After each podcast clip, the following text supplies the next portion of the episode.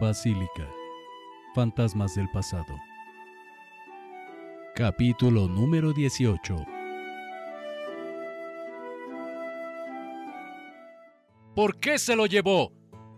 Te estoy hablando, muchacho. Aún se distinguía las siluetas de su hermano y los soldados corriendo entre los escombros del Parián, y el disparo del arcabuz que soltó el centinela que cayó junto a él todavía retumbaba en sus oídos. Pero lo que más lo perturbaba era el nauseabundo efluvio aromático que aquel que fuera su padre había desprendido cuando Alonso lo arrancó de la pica. El furioso centinela con la barbilla raspada se levantó tan rápido como cayó. De inmediato recogió su arma y fue junto a Miguel, al que propinó una patada en el costado al tiempo que volvía a preguntar. ¡Diablo! ¿Qué? ¿Por qué se lo llevó? Sin embargo, Miguel no se inmutó. Él estaba más interesado en los gritos y correrías de la huida que en las preguntas del soldado, que volvió a patearlo, obligándolo a echarse hacia atrás para no perder el equilibrio. Sin mirarlo, volteó hacia el iracundo hombre que remetió con un sonoro bofetón e insistió en su pregunta. El rostro de Miguel se convulsionaba. Párpados, labios, mejillas y barbilla temblaban sin control mientras su mirada se perdía sin poder fijarse en ningún lado. ¡Contéstame! ¿Por qué ese tipo se llevó la cabeza de tu padre? Miguel movió los labios pero no pudo articular palabra. Solo un sonido gutural salió de su garganta. El soldado volvió a golpearlo. ¡Ey! ¡Déjenlo en paz! El muchacho no tiene la culpa de que ustedes prefieran reír junto a su fogata que hacer su trabajo y vigilar los cuerpos. ¡Abusivo! Intervino el hombre que le había ofrecido a Alonso un lugar entre su familia. El militar se desconcertó y, azorado, dejó de atosigar a Miguel, que estaba agarrotado por la impresión. El hombre se interpuso entre el soldado y el muchacho tratando de evitar que le siguieran haciendo daño. Desde atrás, observaba toda la escena el niño aquel que descubrió a Alonso cuando se deslizaba entre los garrotes. No dijo nada, solamente jaló las ropas de su madre y señaló hacia el espectáculo. Ahora, eran varias personas las que miraban con desprecio al arbitrario individuo que, armado y equipado para la batalla, golpeaba y zarandeaba al indefenso chico. Sí, ya déjenlo tranquilo. Se entrometió otra persona a favor de Miguel. Mejor prepárese, porque todos vamos a hacer lo mismo con nuestros difuntos. Ojalá y los despidan por ineptos. ¡Malditos soldados! Gritó un tercero. El oficial lentamente comenzó a retroceder, percatándose de su clara desventaja. Tal vez con el arcabuz matara a uno o dos, pero los demás se encargarían de hacerlo picadillo. Solo estoy haciendo mi trabajo, se defendió el soldado. Necesito saber por qué se llevaron al padre de este muchacho. Se justificó. Nah, tratar a las personas como basura no es un trabajo, es una elección le contestó con los ojos entrecerrados el hombre que defendió a Miguel. El soldado avergonzado bajó la mirada y se sumó a todos los que no perdían detalle de la huida del verdadero Alonso. ¿Qué importa por qué? intervino una mujer. De todos modos ya no está. Alabado sea Dios que le dio valor a ese muchacho para que no dejara que al menos con uno de los mártires se consumara en su totalidad la injusticia, dejándolo a que se pudriera delante de todos los mirones. El oficial no dijo nada, simplemente negó con la cabeza y lentamente se retiró hacia la fogata. Allí se sentó sin quitar la vista de encima aquel muchacho enclenque que sollozaba convulsivamente. La injusticia, que había dicho esa mujer. Qué cierto era aquello.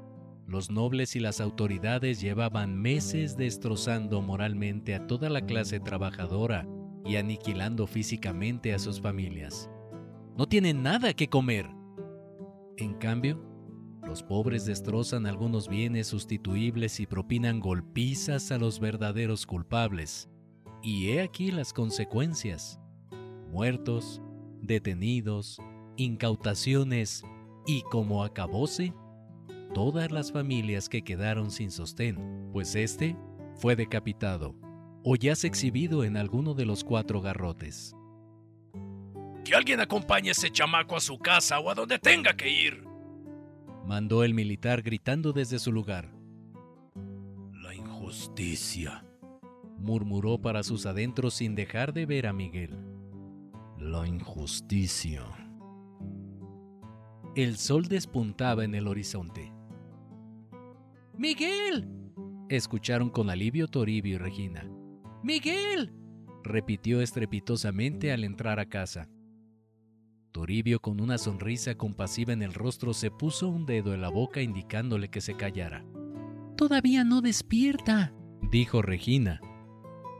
El hombre que lo llevó al lomo de burro desde la Plaza Mayor les contó paso a paso lo acaecido con los despojos de Francisco y de cómo un intrépido jovenzuelo había conseguido burlar a los guardias reales y escapar con la cabeza entre sus manos ante el pasmo de propios y extraños.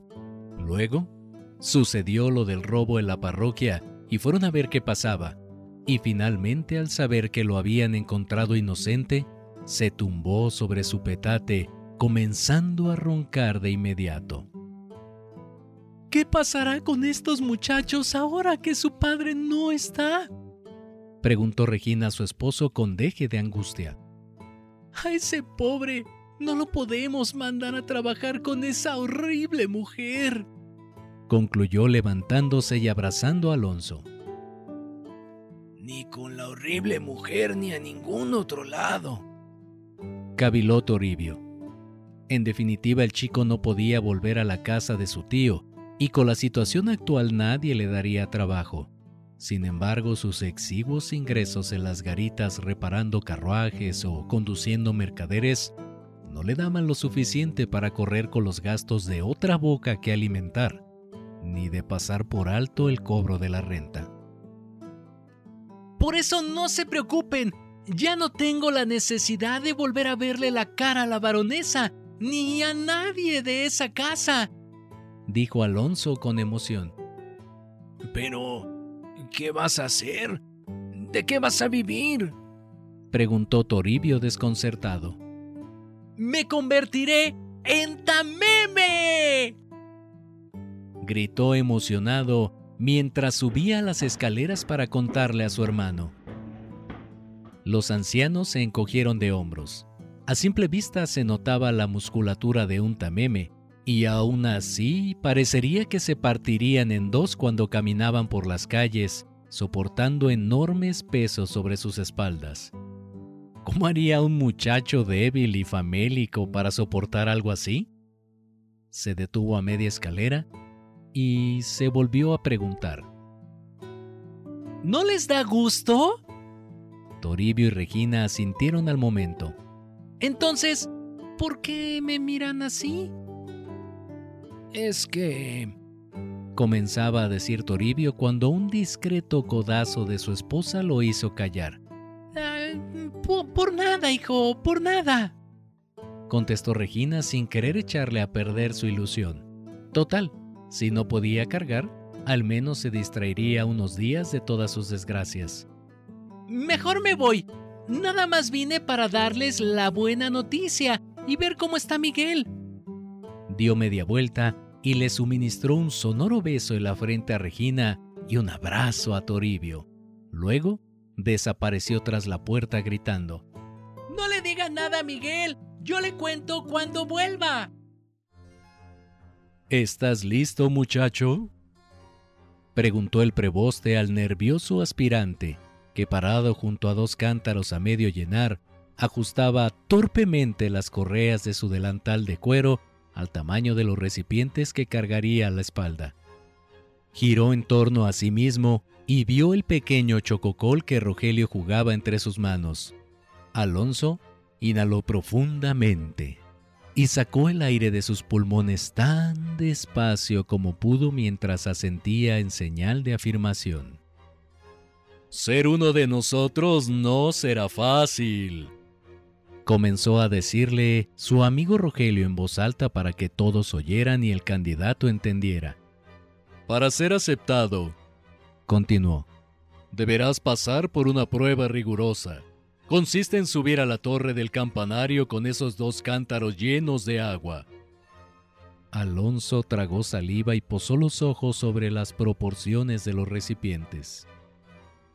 Una vez terminado el ascenso y ya en la punta de la torre, podrás descansar un momento mientras nuestro preboste y los dos jueces designados por el mismo para velar por el cumplimiento de las ordenanzas verifican que las escaleras estén secas y ninguno de los cántaros esté roto o cuarteado por algún golpe recibido durante el ascenso o al colocarlos sobre el piso. El resto de los tamemes escuchaban con atención las palabras de Rogelio y revivían en su mente los recuerdos del día en que ellos mismos realizaron su prueba de ingreso a la cofradía.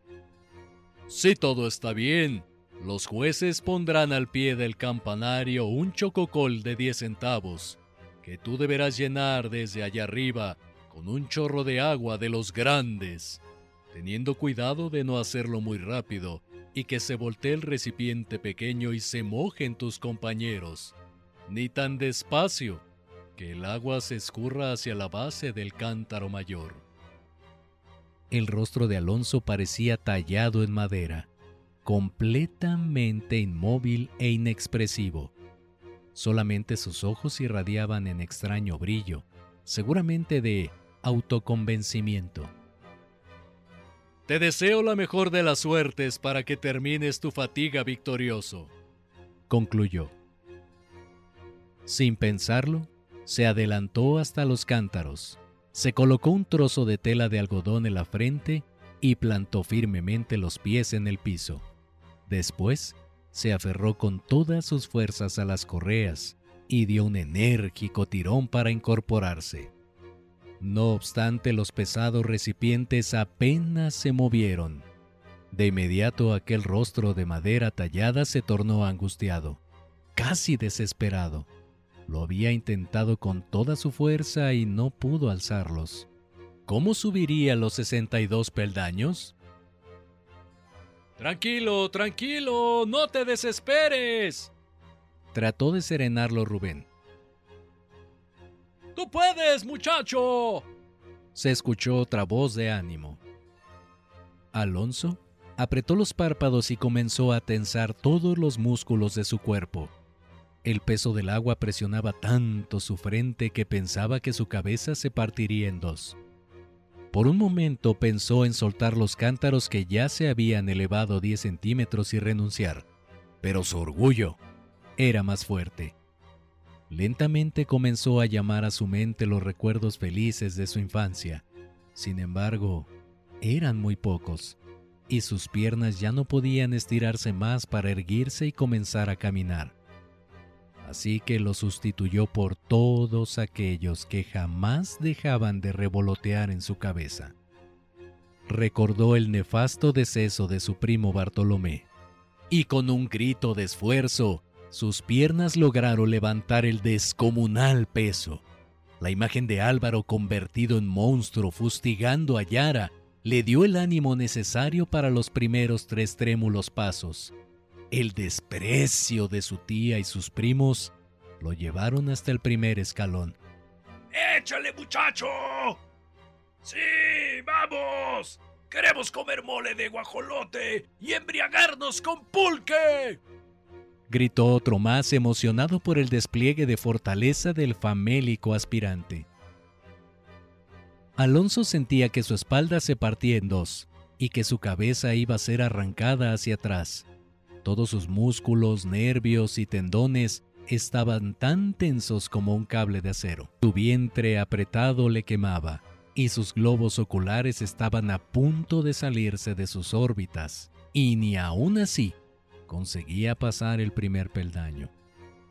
Evocó la imagen de Nicolás, riendo cínicamente cuando la baronesa hizo sonar su vara de brezo contra su rostro.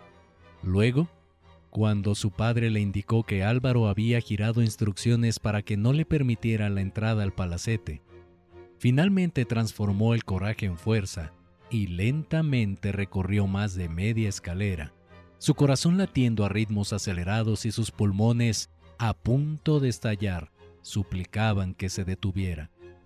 Pero el fantasma de los latigazos que Álvaro le asestó antes de devolverle su trabajo y los gritos de Francisco en la Plaza Mayor asusando a la multitud le hicieron olvidar su dolor para llegar hasta arriba. Ya solo faltaba bajar los cántaros, tal vez lo más difícil de todo. Su cuerpo estaba tan tenso y extenuado a la vez que si se agachaba para bajar su carga, se doblaría sobre sí mismo y caería al suelo estrepitosamente. Lo intentó una vez, pero sus piernas perdieron la fuerza y se aflojaron. Apenas pudo mantener el equilibrio. ¿Cómo le haría? La prueba se había convertido en un tormento atroz. Buscó apoyo en la pared, sin embargo estuvo a punto de caer. Sus piernas temblaban con violentas e involuntarias contracciones musculares. Sentía que su columna vertebral se separaría de su cabeza y que la piel de sus palmas se fusionaría con las correas. Durante algunos segundos que duraron una eternidad, no supo qué hacer. Solo temblaba y lloraba de dolor y agotamiento. Buscó en su mente algo lo suficientemente motivador para darle la fuerza necesaria para bajar los cántaros sin resquebrajarlos. Y aunque se había prometido no volver a pensar en ello, revivió la imagen de su padre clavado en una pica, emanando un olor pútrido y nauseabundo. Canalizó toda esa impotencia hacia sus piernas, hasta que poco a poco se doblaron hasta dejar la aplastante carga en el piso. Tambaleándose se acercó a la orilla e indicó con la mano que ya estaba hasta arriba y los cántaros en el piso.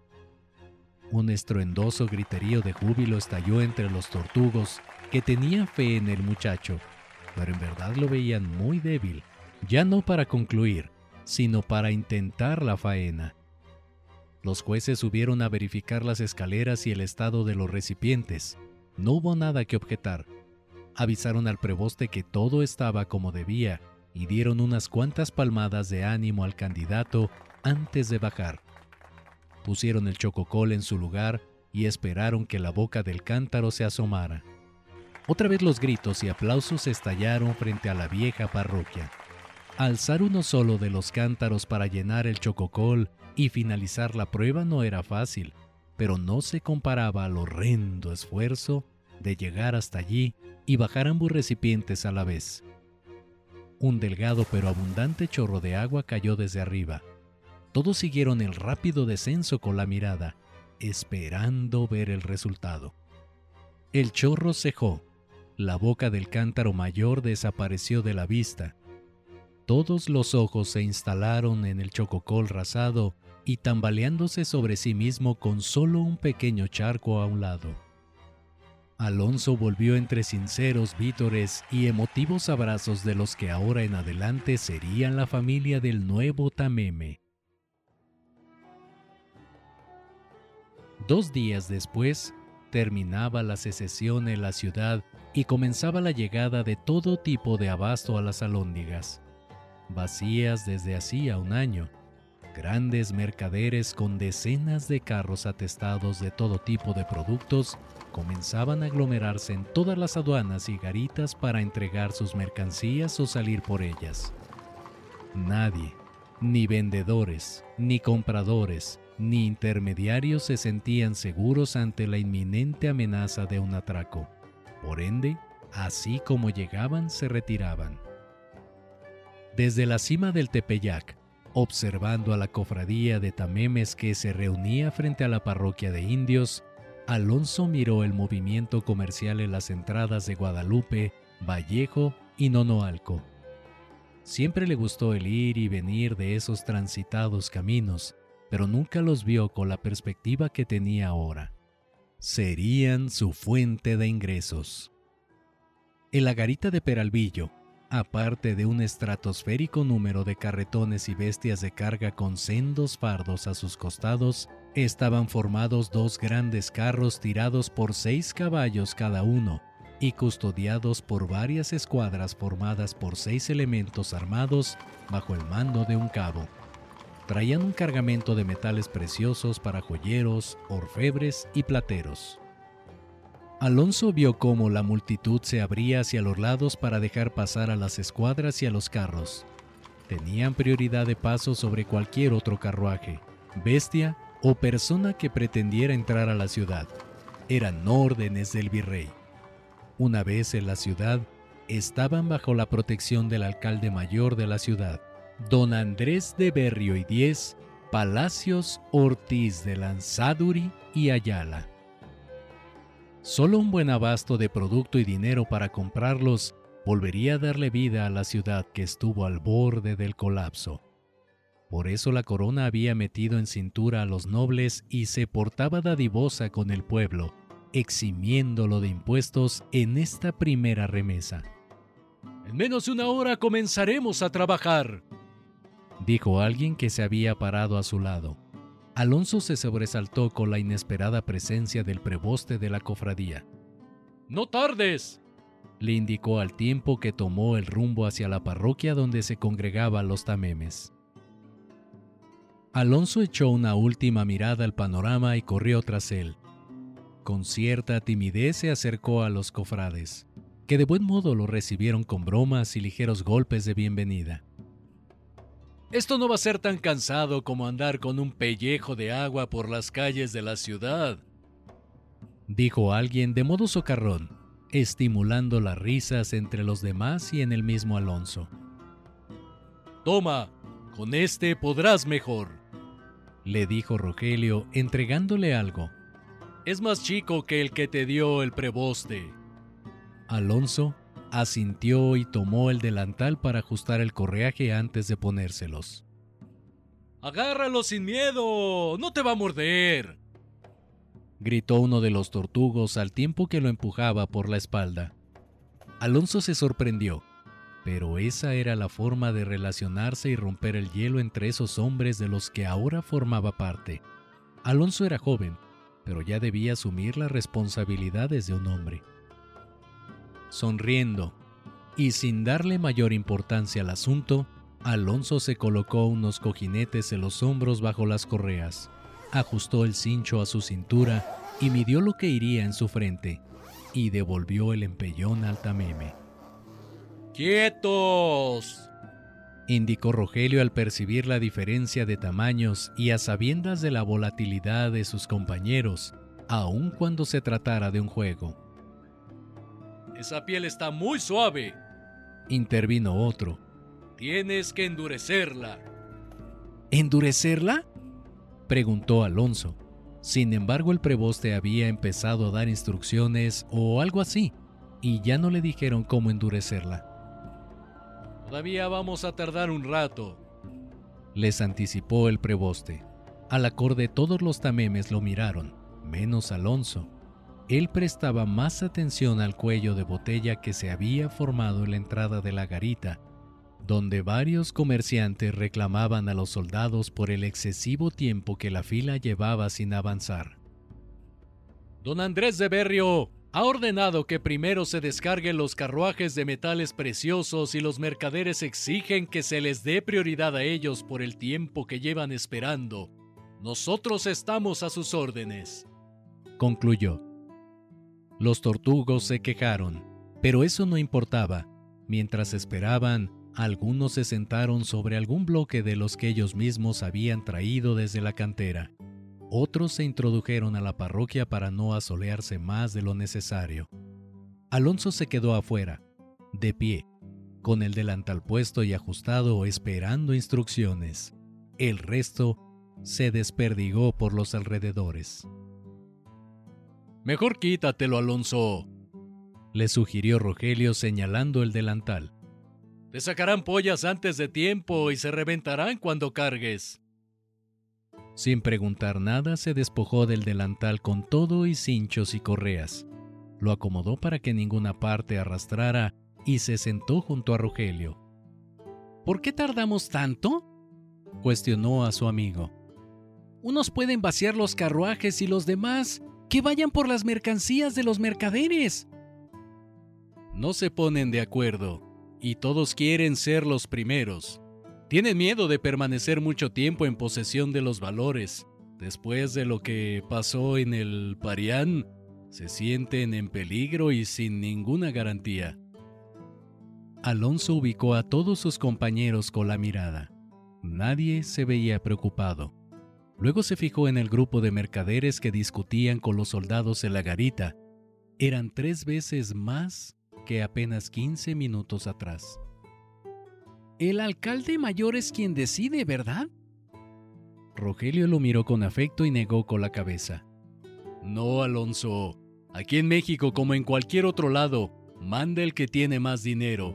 Y como todo se mueve alrededor del comercio, casi te puedo asegurar que la balanza se inclinará a favor de los ricos mercaderes. Finalmente habían llegado a un acuerdo. Los tamemes vaciarían los metales de ambos carruajes y los valores estarían protegidos en la cárcel pública por hombres del alcalde y las escuadras, mientras esperaban ser repartidos a sus propietarios y los mercaderes acercarían sus carros a las puertas de la lóndiga. Los tamemes debían apurar sus labores y presentarse de inmediato a descargar los productos de los mercaderes, productos que se dejarían tras la seguridad de los gruesos muros de la lóndiga antes de comenzar a distribuirlos por las calles de la ciudad. Otro grupo se ocuparía de volver a llenar los carros con productos procedentes de la ciudad. Los mercaderes los conducirían hasta la salida y otro entraría en su lugar para entregar y recoger sus mercaderías. De esta manera se realizaría el trabajo hasta que todos los carros hubieran terminado de entregar y cargar. Al día siguiente, antes de permitir la entrada a más mercancías, se distribuiría toda la que se almacenaba en la lóndiga entre sus propietarios correspondientes, y si terminaban aún con los de sol, se repetiría la operación. Los tamemes llevaría la contabilidad y glosa de sus viajes por medio de colorines o vallas del árbol del Zompantli. Cuando el alcalde mayor dio su autorización, las puertas de la ciudad se abrieron y los carros comenzaron a moverse. Los tortugos en grupo se dirigieron hacia la fortaleza del alcalde en la calle de Alcaicería, donde se dividieron. Unos se quedaron a descargar los metales, el resto fue hacia el portal de mercaderes a recoger la mercancía de salida. Los mayoristas comenzaron a arribar a las afueras de la lóndiga para bajar los productos que dejarían a resguardo mismos que obligadamente tenían que ser transportados y entregados por medio de miembros de la cofradía. Cada carro, carreta, carromato o carretón era conducido por dos o tres hombres, el comerciante y dependiendo de su estatus y gremio, esclavos mulatos o indígenas, o trabajadores con derecho de paga.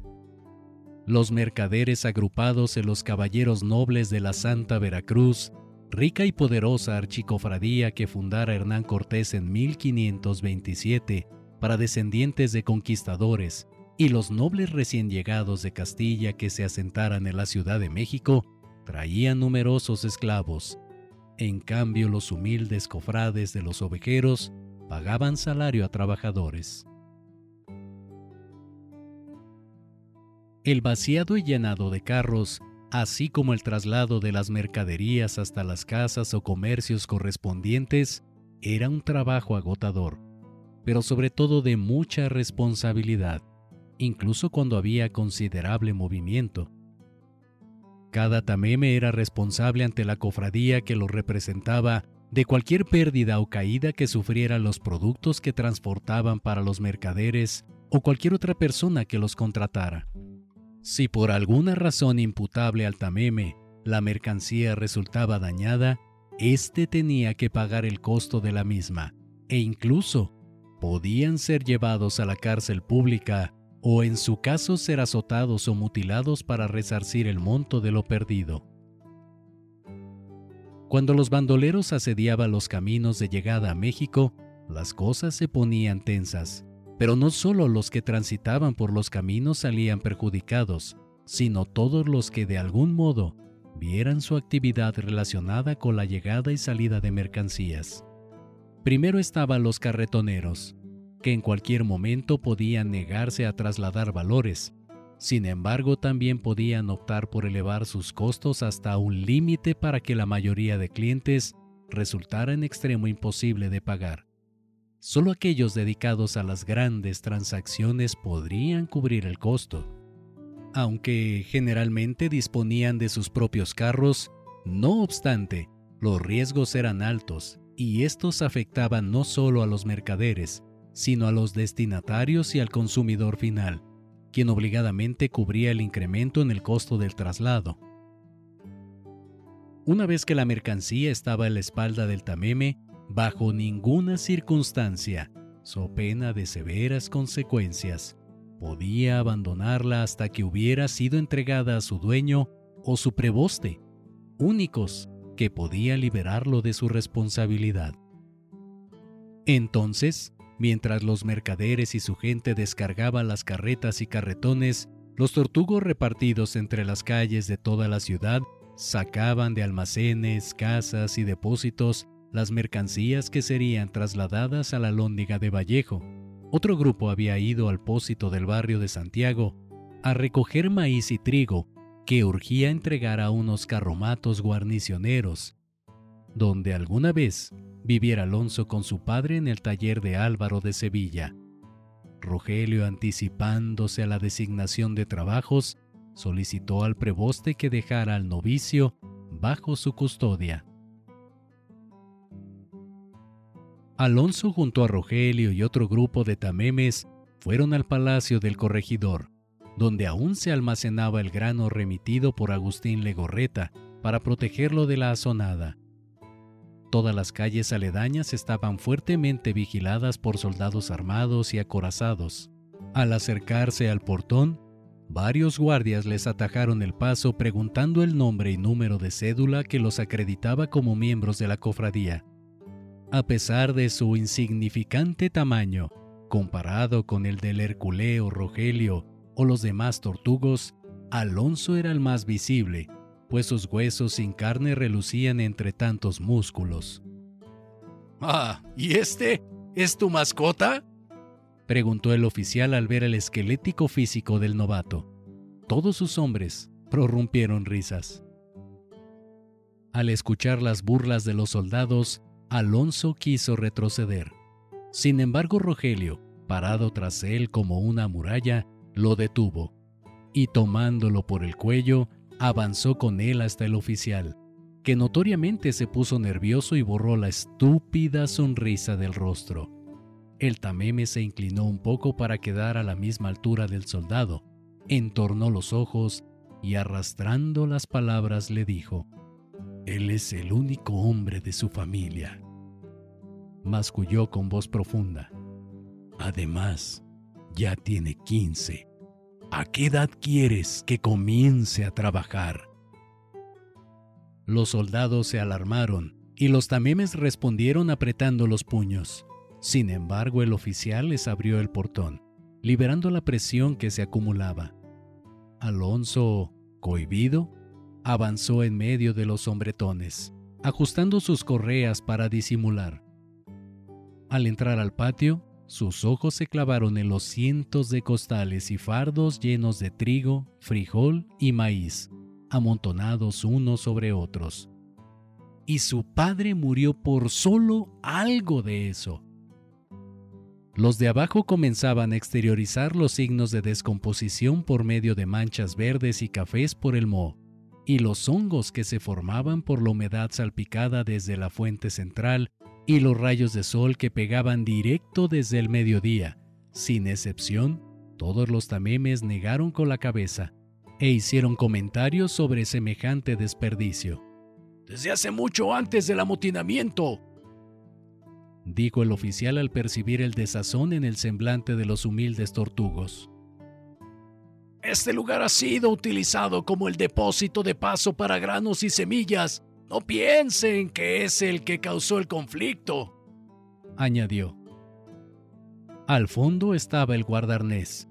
En varias cosas Alonso distinguió el sello de Álvaro de Sevilla. ¿Hasta cuándo dejaría de encontrarse con ellos?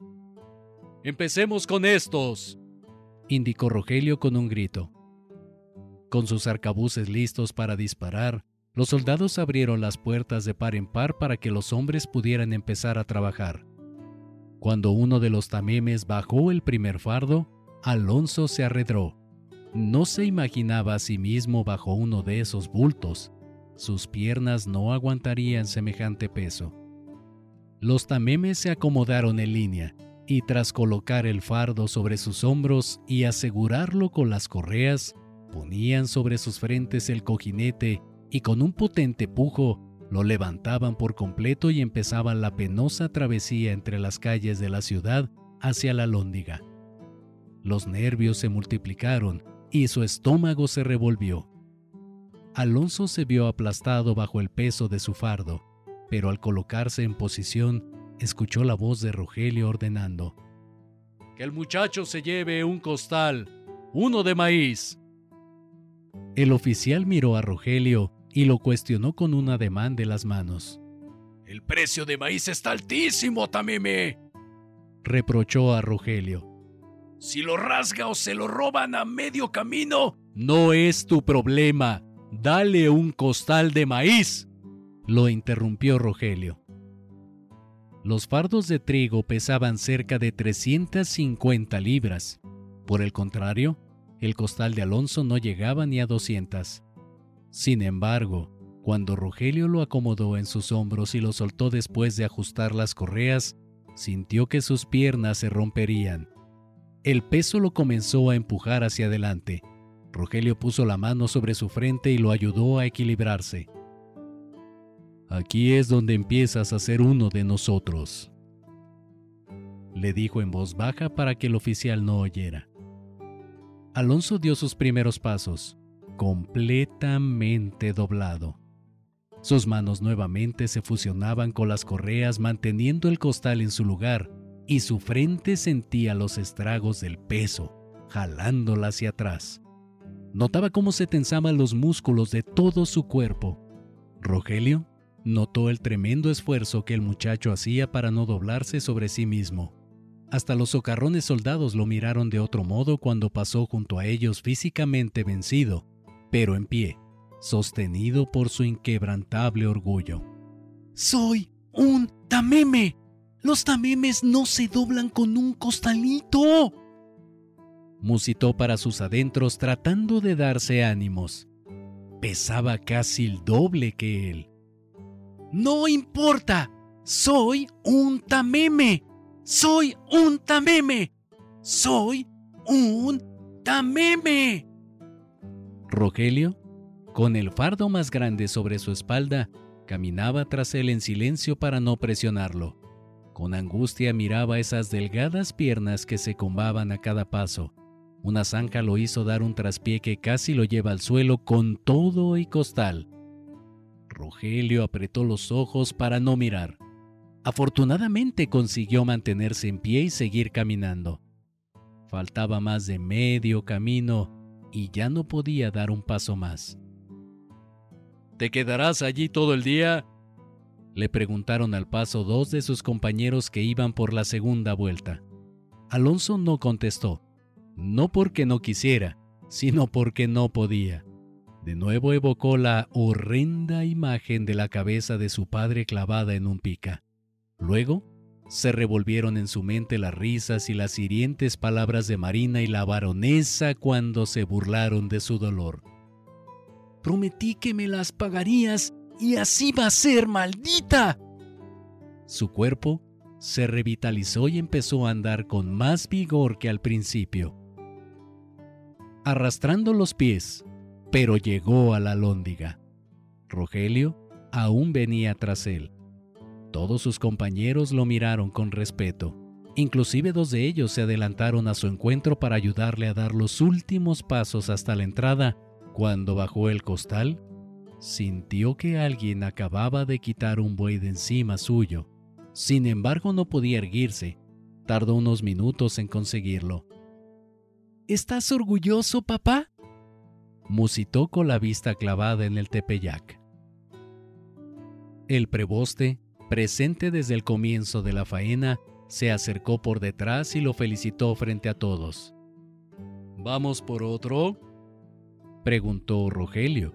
Alonso sonrió, pensando que lo decía en broma, pero al ver la seriedad en su rostro asintió mientras se encaminaba hacia el patio del corregidor. Tres vueltas más. En su primer día había acarreado más de 600 libras de maíz desde el palacio del corregidor en el centro de la ciudad hasta la lóndiga de Vallejo, atrás del Tepeyac, junto a la cantera del Cerro de los Guachupines. Cuando Alonso bajó su cuarto costal a las puertas de la lóndiga, lo mandó llamar Valeriano, el preboste de la cofradía. Eres solo un muchacho, y confieso que no tenía mucha fe en ti, pero has trabajado como todo un hombre. Gracias, señor, contestó Alonso. Por hoy es suficiente. Vete a tu casa come bien y descansa, porque mañana hay que trabajar. Todavía puedo traer uno más, dijo tratando de disimular las llagas de sus hombros, manos y frente. No, muchacho, por hoy es suficiente. Ve a casa y descansa, si no mañana no podrás ni levantarte. Y lávate muy bien esas heridas para que no se infecten. Indicó con tono suave al tiempo que un delgado hilo de sangre se deslizaba cuesta abajo por la frente de Alonso, que instintivamente lo limpió con su mano y descubrió que no era sudor. Somos una cofradía de hermanos, y como tales debemos velar por la integridad de cada uno de los cofrades. No puedo permitir que te sigas lastimando y andes por allí como los esclavos de los caballeros nobles de la Santa Veracruz que los hacen trabajar aunque traigan los huesos de fuera. Haz muy bien, hijo, no te preocupes. Agregó al notar la necesidad de Alonso por demostrar que era digno de estar allí. Los primeros días siempre son los más difíciles. La carne se abre, los huesos duelen y los músculos se acalambran. Por eso hay que irnos despacio Tienes que ajustar mejor las correas a tu frente para que no tengan juego y no te despelleje como hoy. Y tus manos y hombros tienen que sanar antes de volverlos a lastimar. Si te alimentas bien, los trabajas, limpias y descansas como se debe, en dos semanas se te pondrán duros y ya no te hará nada a las correas. Entonces Sí te haré trabajar igual que todos. Valeriano le sonrió y le entregó algunos tomines. Cómprate un buen trozo de carne y descansa. Nos veremos mañana. La zozobra del ¿qué pensarán? disminuyó hasta desaparecer ante la comprensión del preboste. Para ser el primer día le fue bien. Lo único malo era que mientras caminaba hacia su casa, todo su cuerpo le comenzó a doler. Los estragos del extenuante trabajo físico al que no estaba acostumbrado aparecieron de repente. Pareciera que aún cargaba un costal sobre su espalda. Caminar dolía, respirar dolía. Todo en él era dolor y cansancio. Cuando abrió la puerta, Miguel ya estaba cenando. ¿Qué hora sería? ¿Ya te enteraste? le preguntó su hermano con desgana. Sí, Toribio me dijo. Alonso asintió. Ya no había necesidad de gastar más energía contándole. Regina había salido al mercado a traer la verdura ella sola y lo vio con el rostro hinchado y los ojos saltones, aplastado bajo un enorme costal. Los ojos de la anciana se rasaron por la impotencia de ver al pobre muchacho haciendo un esfuerzo sobrehumano para cumplir con un trabajo que solo realizaban los hombres adultos de formidable complexión. hizo ademán de saludarlo. Sin embargo, no quiso distraerlo. Rezando a la Virgen para que lo cuidara, volvió a su cocina con el rostro congestionado. Cuando lo oyó llegar, se levantó y fue a recibirlo con los brazos abiertos. Alonso se dejó abrazar por la anciana. ¡Ay, hijo! Tenemos que curarte esos hombros, dijo angustiada al ver las llagas ensangrentadas en el cuerpo del muchacho. No pudo subir la escalera. Miguel corrió para sujetarlo para evitar que desfalleciera. Antes de que recuperara del todo la conciencia, ya se encontraba recostado sobre su petate. Regina mandó a Miguel a cortar los brazos de una sábila, mismos que rebanó. Luego asó a fuego directo por el lado interno y en caliente colocó sobre las lesiones. La sensación fue restauradora. La vieja sabía lo que hacía. Después, bajó a la cocina y preparó una escudilla de sopa caliente, pero cuando subió a dársela, Alonso estaba profundamente dormido. Procurando no hacer ruido, se levantó y salió de la habitación, no sin antes recomendarle a su hermano que cuidara de él durante la noche. Una calentura incontrolable o un daño interno irreparable era lo que preocupaba a la anciana. Ella vio a lo que el muchacho fue sometido. Lo escuchaba roncar inquieto hasta su recámara Miguel cada 15 minutos se acuclillaba a su lado para tocar su frente. Abajo, Toribio empinaba un tarro de champurrado de maíz con chocolate mientras pensaba en el dinero, principal problema sobre el que giraba todo. Alonso era un buen muchacho, responsable y trabajador, pero los tamemes eran gente muy humilde que ciertamente no ganaba lo suficiente para pagar la renta. Pero él y su mujer también necesitaban de ese ingreso. ¿Qué iba a hacer con los muchachos? ¿Qué... qué haces aquí? le preguntó Alonso cuando despertó y encontró a Miguel arreglando la mesa para el desayuno. No respondió. Si se iba a partir el lomo trabajando como bestia, era para que todo pudiera seguir como si su padre aún viviera. No te quiero aquí. Vete a la escuela. ¡Ándale! pero nada de peros. Vete a la escuela, Miguel. Regina, apenada por el conato de riña que sus quehaceres provocaban entre los muchachos, se afanó sobre el metate. Su esposo se puso en pie y caminó hasta la mesa. Tomó por el hombro a Miguel al tiempo que le retiraba de las manos los utensilios que acomodaba sobre la mesa. Hazle caso a tu hermano, le indicó en tono condescendiente. La vergüenza de Regina se evaporó. Ahora estaba más tranquila de saber que Miguelito no perdería esa gran oportunidad que le había conseguido el padre Toño. No obstante, Toribio parecía distante. Aún se revolvían en su cabeza los problemas económicos. ¿De dónde sacaría siquiera para el diezmo y la comida? Regina era la única que parecía indiferente a toda preocupación. Ella molía maíz y sonreía contenta de que los chicos estuvieran bien. Su marido contestó a su sonrisa con una mirada seria, tan preocupada que hasta se le quitaron las ganas de reír.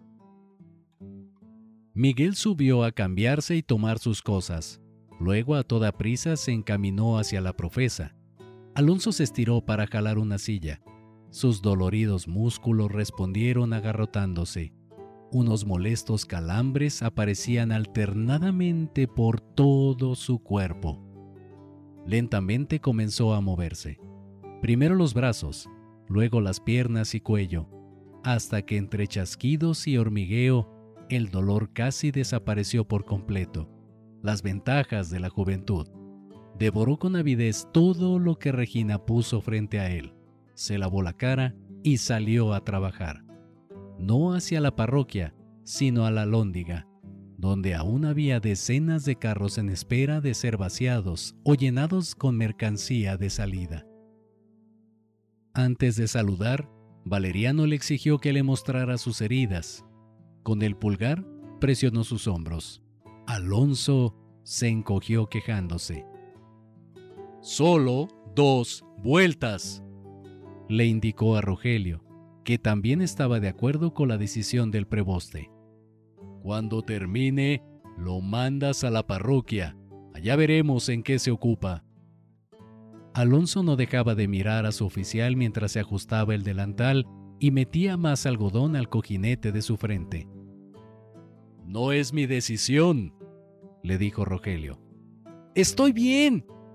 Aprovecha estos descansos, Alonso, le interrumpió. Si Valeriano dice que nada más dos vueltas, dos vueltas serán. Y qué acertado fue. A mitad del camino con el segundo costal, ya no aguantaba la presión de las correas encajándose en sus heridas. Aún con el algodón extra del cojinete, su frente dolía más que ayer y sus lesiones sangraban el doble. Si no trabajo nunca me voy a acostumbrar, se quejó Alonso con Rogelio cuando lo mandó a trabajar a la parroquia tras bajar su segundo costal fuera de la lóndiga. Déjame hacer los mismos que ayer, rogó. Cuando se te endurezca el cuero, Alonso. Ya se te volvió a abrir. Si lo lastimas más se te va a hacer blando y delicado en vez de duro y resistente. Ve a lavarte esa sangre y derechito a la parroquia. Allá también hay mucho que hacer. Alonso se negaba a partir y contestaba protestando. Nuestro trabajo no consiste en cargar bultos o cántaros todo el día. Aparte hay que mantener limpia y en buen estado la sede de la cofradía. Muchacho, intervino otro de sus compañeros que lo vio discutiendo con Rogelio. Tienes mucho que aprender y el mejor lugar para eso es en nuestra parroquia. Acuérdate que estamos en lo más bajo de la escala laboral, pero tenemos nuestra cofradía en el sitio que está por convertirse en el más importante de México, en un lugar por el que hasta los nobles lucharían por poseer. Tenemos el privilegio y una responsabilidad que hay que cuidar. Somos los guardianes de Nuestra Señora de Guadalupe y de su basílica. ¿Comprendes lo que te digo? Alonso no dijo nada. Solo lo miró con resignación mientras desanudaba las correas de su delantal. Los tamemes y nadie más somos los únicos que podemos estar con la Virgen a la hora que queramos. Todas las demás cofradías tienen que esperar hasta que la parroquia abra sus puertas para pedirle su bendición. Es un orgullo estar con ella, sirviéndole, en vez de andar trasladando costales o llevando agua. Eso lo puedes hacer a la hora que sea. Sin decir más, Alonso lavó sus heridas con agua del acueducto de Santa Fe y como le indicara Rogelio, se dirigió a la sede de la cofradía en la vieja parroquia de indios. Para su mala fortuna estaba cerrado, y había prometido no volver a quitar la piedra por donde entraba y salía en situaciones similares. El padre Toño lo vio sentado bajo el dintel y lo llamó con cierta premura. Sin decir nada lo condujo hasta un pequeño túmulo en las orillas del cementerio del Tepeyac. Ayer me informaron que vas a hacer una zanja alrededor de la colegiata para reforzar los cimientos. Alonso de inmediato se puso serio. Así que... Hoy, por la mañana, antes de que alguien más lo fuera a encontrar, saqué la cabeza de tu padre y le di la cristiana sepultura aquí, en este lugar. No quise avisarte para no preocuparte ideando formas de sacarlo sin que nadie te viera. Para mí no fue difícil hacerlo y te aseguro que aquí estará mejor. Alonso permaneció en silencio mirando el túmulo. Te extraño muchísimo, papá, pensó con lágrimas en los ojos. El padre Toño puso su mano sobre su cabeza y se retiró diciendo, Reza, hijo, reza mucho por su eterno descanso. Fue un buen padre y un buen hombre. Estoy seguro que descansa en paz, respondió Alonso enjugando sus lágrimas. Las siguientes dos semanas, Alonso solo trasladó dos costales. Luego se dirigía a la parroquia. Todos los carros y mercaderes habían terminado sus asuntos en la ciudad y sin más que hacer en ella, volvían a sus hogares. El trabajo de los tamemes recuperaba su ritmo habitual por las calles, repartiendo agua a casas y comercios, llenando de abasto las bodegas de comercios y palacetes, trasladando mobiliario y llevando gente anciana o enferma de un lugar a otro.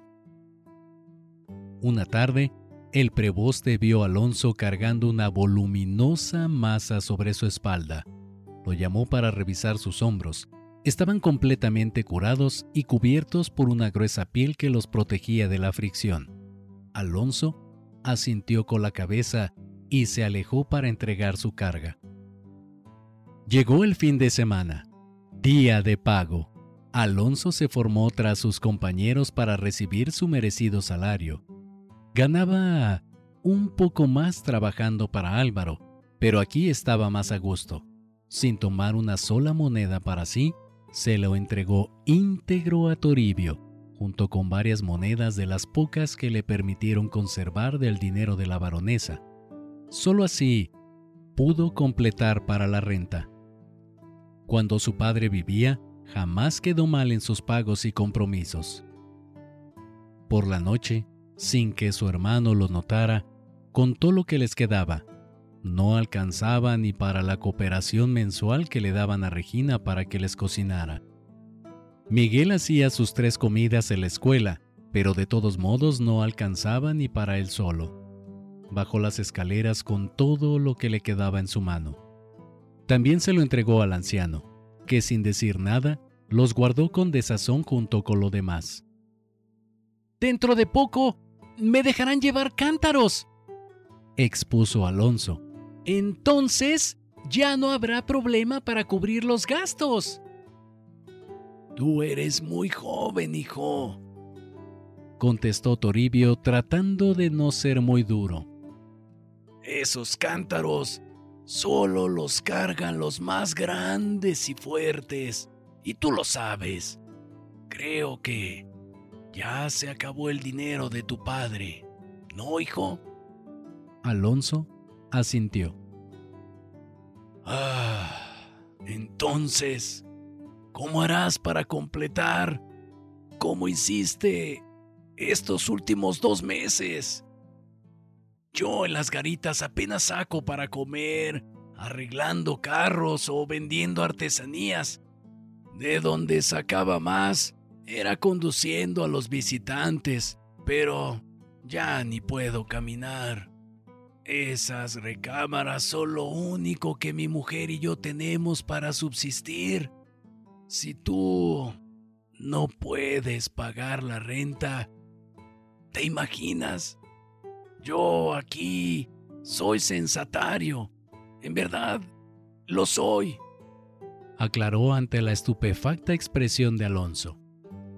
Estoy en el padrón de inmuebles sujetos a pago de una pensión anual. Con todo respeto, don Toribio, usted está en la misma situación que nosotros, le respondió Alonso con la mirada apagada. Desgraciadamente, así es, muchacho. De algún modo, todos tenemos algo que nos ata. Acláreme algo.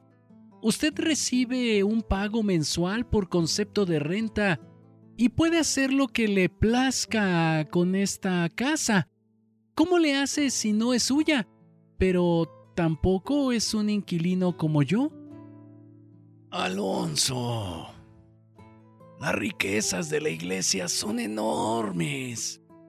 Basta con decirte que es el sensualista de la mayoría de los inmuebles a la redonda entre la Sagrada Mitra, los juzgados eclesiásticos, la secretaria capitular y la heceduría de diezmos, se han adueñado de casi todo México. Alonso quiso opinar, pero Toribio lo hizo callar poniendo el índice en su boca. El obispo los cardenales y todos los cargos importantes de la iglesia los ocupa gente sin escrúpulos que viene no con la idea de ayudar al pueblo en el nombre de Dios, sino de convertirse en dioses a costa del pueblo. Requisan todos los bienes a los que no cumplen con el diezmo y los declaran bienes eclesiásticos. Sin embargo, por ley, no los pueden vender ni lucrar con ellos. Así que inventaron el canon, que es algo similar como lo que tu padre conoció como enfiteusis. Así obtienen sus altos beneficios económicos sin violar la ley. ¿Le cobran renta como a mí? No, los inquilinos pagan renta. Yo soy censatario y cubro los réditos de un censo anual que me da derechos casi limitados sobre esta casa. ¿Hasta de venderla? lo interrogó Alonso. Hasta de venderla, corroboró Toribio. Solo tendría que pagar su parte al señor del dominio directo del canon. En este caso, el obispo. Y el nuevo censatario la habitaría bajo los mismos términos que yo hasta que venga otro laudemio si lo quisiera vender. Nada más hay una cosa que no puedo hacer con la casa. Alonso lo cominó a seguir hablando. Bajo ninguna circunstancia la puedo demoler o ceder en canon o en venta a alguien en condición de hidalgo para arriba. Y a decir eh, verdad, a esa gente no le interesan las casas de este barrio. ¿Crees que tu tío la quisiera? El viejo rió con su boca chimuela, contagiando a Alonso de su risa simplona. Luego, de repente retomó la solemnidad, mirando fijamente al muchacho que también había dejado de reír. Aquí lo que importa, continuó hablando con inflexión solemne, es que tanto tú como yo ganamos muy poco, y ni tú podrás con la renta ni yo con mis gastos. El semblante de Alonso se ensombreció. Sabía que el anciano tenía razón. Pasaría mucho tiempo antes de poder trabajar las calles repartiendo agua y recibiendo uno que otro billete, amartelado como propina, con lo que se incrementaba hasta cinco veces el salario habitual. De momento tenía que decidir entre comer o pagar renta. Sus míseros ingresos no alcanzaban para ambas cosas. Ay, entiendo la situación, don Toribio, empezó a decir con un nudo la garganta. Ustedes siempre fueron buenos con nosotros y de ninguna manera lo perjudicaremos. Mañana mismo comenzaré a buscar un lugar más barato. Regina y yo encontramos la solución. Lo interrumpió Toribio. Si tú y tu hermano quieren, podrían dormir en la cocina. Así solo tendrían que pagar por la comida. La única condición sería que la mantuvieran limpia y que no molestaran con risas ni nada parecido a la nueva familia que alquile la recámara. Tampoco podrían subir para nada ni acostarse a dormir mientras los inquilinos se encuentren en la cocina. Por lo demás, ah, ya no te preocupes. El semblante de Alonso de nuevo recuperó su brillo. ¿Qué te parece? ¿Miguel y tú podrían dormir aquí? Los ojos de Alonso revelaban indecisión. No quería abusar de la buena voluntad de los ancianos. ¿Qué piensas, Alonso? El muchacho, sin contestar, abrazó efusivamente al viejo. Muy bien, hijo, muy bien, respondió Toribio.